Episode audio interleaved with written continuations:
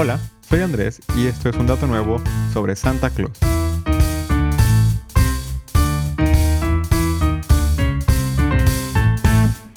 La Navidad es una de las festividades más internacionales que hay. Casi todo el mundo la celebra, aunque cada quien tenga sus propias tradiciones y variaciones. Pero uno de los personajes principales que se pueden encontrar en casi todas las versiones es Santa Claus. Su origen es bastante antiguo y ha pasado por varias transformaciones. Tantas que hay muchas historias de cómo llegó a verse como lo conocemos hoy en día. Incluso, una de las más populares dice que los colores del traje fueron diseñados por Coca-Cola como publicidad. Y spoiler alert, eso no es cierto. Pero entonces, ¿cuál es la verdadera historia? Para empezar, hay que notar que Santa Claus, o San Nicolás, está basado en la historia de una persona verdadera. San Nicolás nació en el siglo III, en lo que ahora es Demre, Turquía, pero en ese entonces era parte del Imperio Romano. Nació en una familia muy rica de padres griegos cristianos, pero quedó huérfano bastante joven. Tras la muerte de sus padres, decidió que repartiría la gran herencia que le quedaba entre los pobres.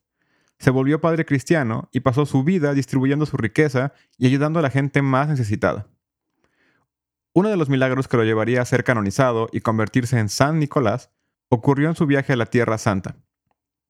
El barco en el que iba se encontró con una terrible tormenta que casi lo destruye. Pero San Nicolás rezó y calmó la tormenta, logrando que el barco pudiera seguir su camino y llegar a su destino. Desde ahí se convirtió en el protector de los marineros. Mientras volvía de su viaje, el obispo de Mira, que es donde él vivía, murió.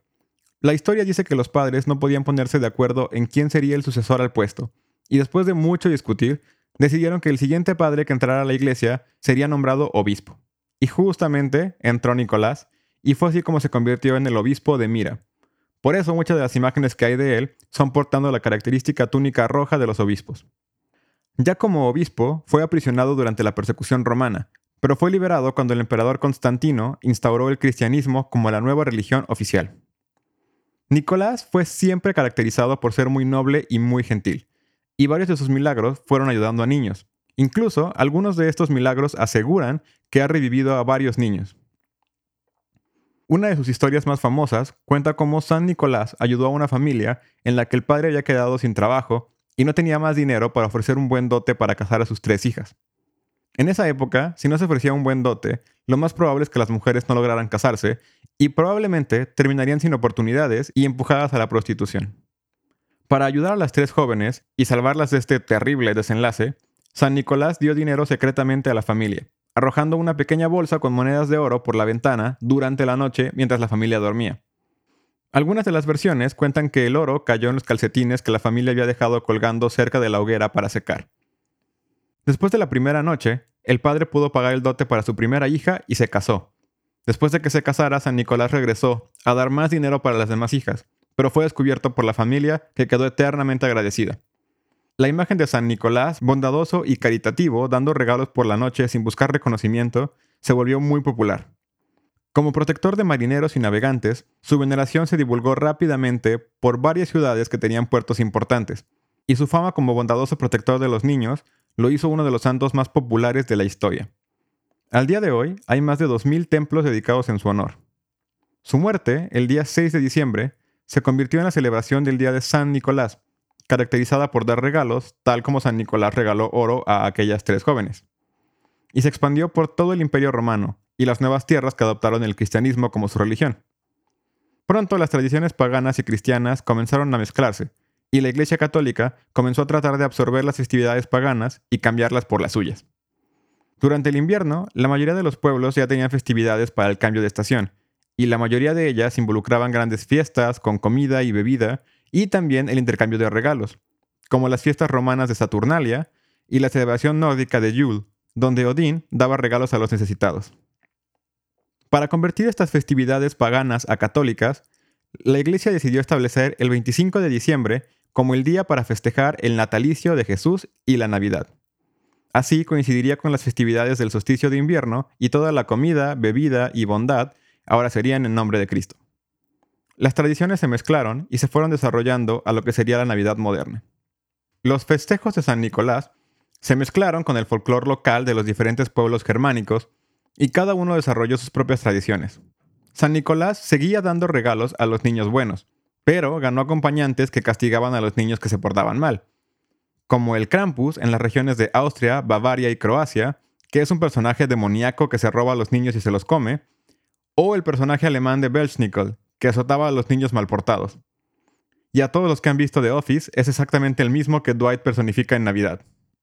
Estas tradiciones de personajes demoníacos o aterradores que secuestraban, comían o azotaban niños se fueron mezclando con la tradición o el recuerdo real de un santo y fueron creando un folclore que ya no recordaba tanto a San Nicolás, sino a un personaje nuevo que simplemente se conocía con el nombre de San Nicolás. Tras la reforma protestante en Europa, muchos países dejaron de adorar a los santos, por lo cual el festejo de San Nicolás se perdió en gran parte de Europa y la figura del hombre bondadoso que repartía regalos se cambió por lo que los ingleses llamaban Father Christmas, basado más en las tradiciones nórdicas. Father Christmas era un hombre barbado con una gran túnica azul o verde que se asemejaba más a la imagen de Odín que festejaban antes los pueblos barbáricos. Más al sur, en Francia, Father Christmas fue traducido literalmente a Padre Navidad, que en francés es Père Noël, por lo que en muchos países de habla hispana con fuerte influencia francesa lo conocemos como Papá Noel aunque para nosotros Noel no sea Navidad. Uno de los pocos países protestantes, si no es que el único, que no tomó la costumbre de Father Christmas o Padre Navidad fue Holanda o los Países Bajos. El día 6 de diciembre ellos seguían festejando el día de San Nicolás, que traducían como Sinterklaas.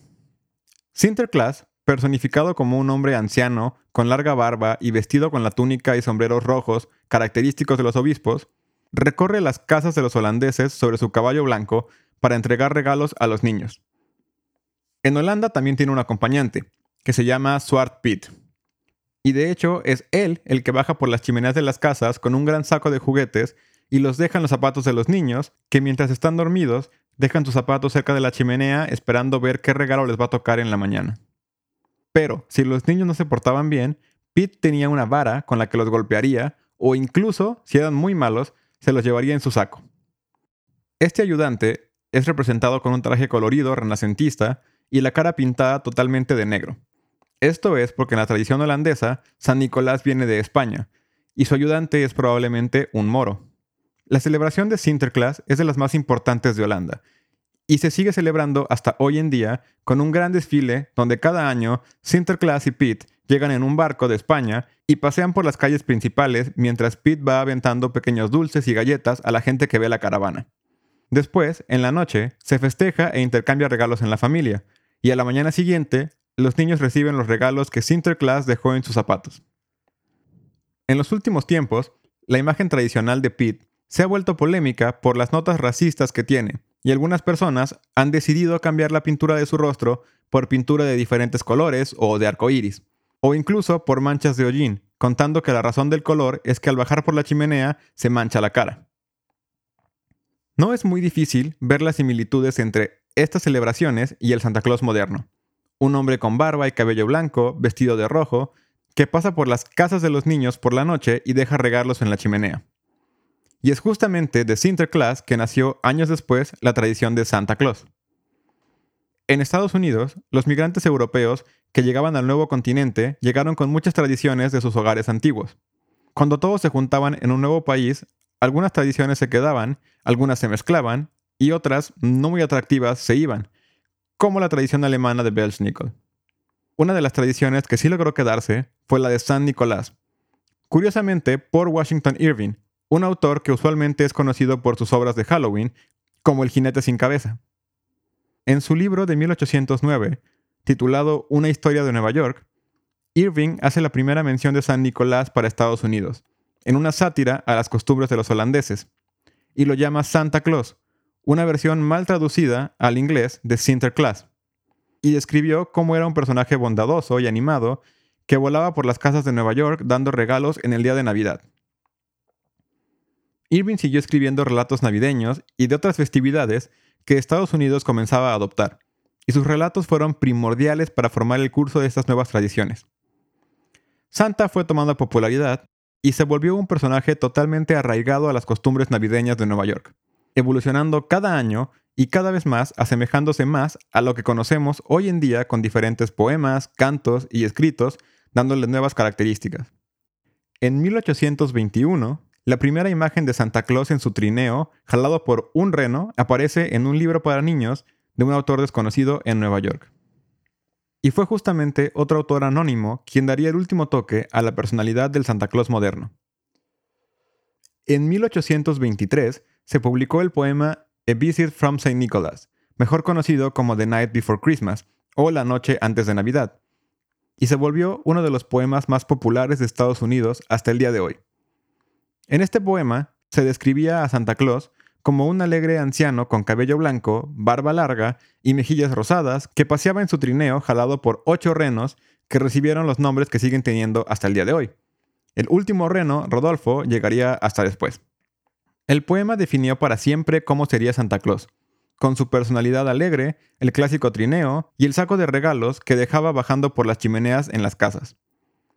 Aunque se publicó de forma anónima, usualmente se le atribuye a Clement Moore.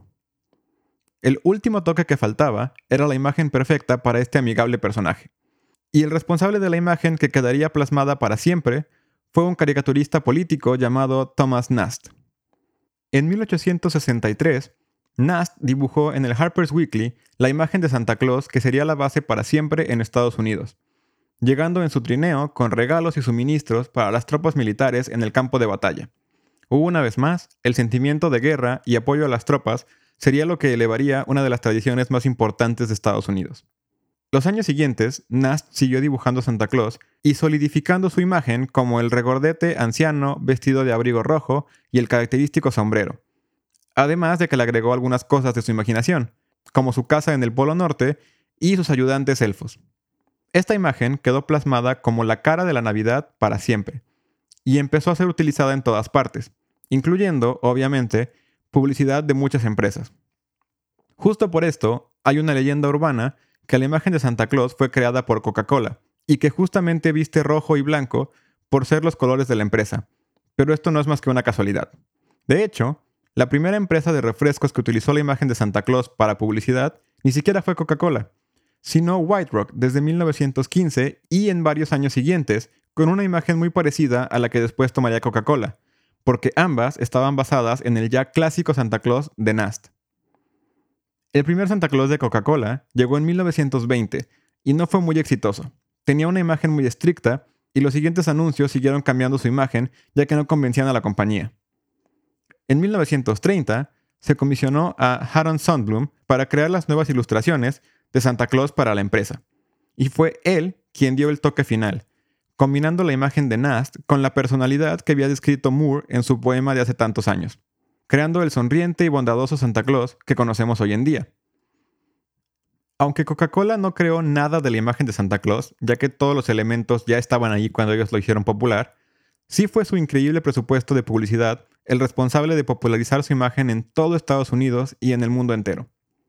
Y es así como miles de años después de su muerte, la esencia de bondad y generosidad del verdadero San Nicolás sigue viva, aunque haya cambiado completamente de forma, ya sea que lo conozcan como San Nicolás, Santa Claus, Sinterklaas, Papá Noel, Viejito Pascuero como en Chile, o simplemente como el Niño Dios, que es a quien la iglesia protestante atribuye los regalos navideños. Eso es todo por el episodio de hoy, espero que les haya gustado. Recuerden visitar la página de Facebook como Un Dato Nuevo y Twitter como arroba UDN Podcast.